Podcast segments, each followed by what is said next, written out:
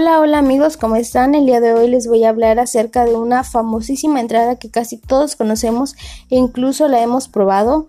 Sí, es así, es nada más y nada menos que la ensalada César. Tal vez muchos pensarán, ¿acaso fue inventada por el emperador romano? Pues no, ¿qué creen? No fue él. Esta deliciosa ensalada surgió en Tijuana allá por el año de 1930 y su creador fue nada más y nada menos que Caesar Cardini. ¿Y quién fue él? Bueno, él fue un chef italiano que emigró de Milano a México, donde él administraba junto con su hermano un pequeño restaurante. Y cuenta la historia que llegaron un día muchos comensales al lugar, pero que creen, no tenían nada que ofrecerles. Así que se le ocurrió hacerles eh, una pequeña entrada con algo que tenían pues a la mano, como las obras del día siguiente, etc. Bueno, pues, ¿cómo lo hizo? ¿Qué llevaba? Es fácil.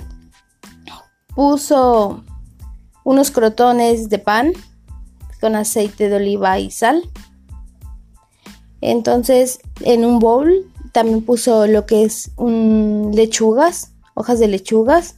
Hizo un aderezo que pues antes se había enseñado que era ajo y anchoas hasta que hicieron una pasta. Luego a este se le incorporó pues yema, mostaza, salsa inglesa, limón, pimienta, sal, etc. Y a esta pasta le fue agregando poco a poco aceite de oliva hasta que quedó una salsa así cremosita. Y este fue el aderezo pues que le agregó a la ensalada.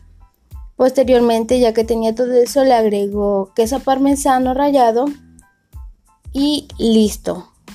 Con eso quedó. Así fue como ocurrió la ensalada César. Y él ofreció a sus comensales como el platillo exitoso de la casa. Y eso fue todo. Gracias.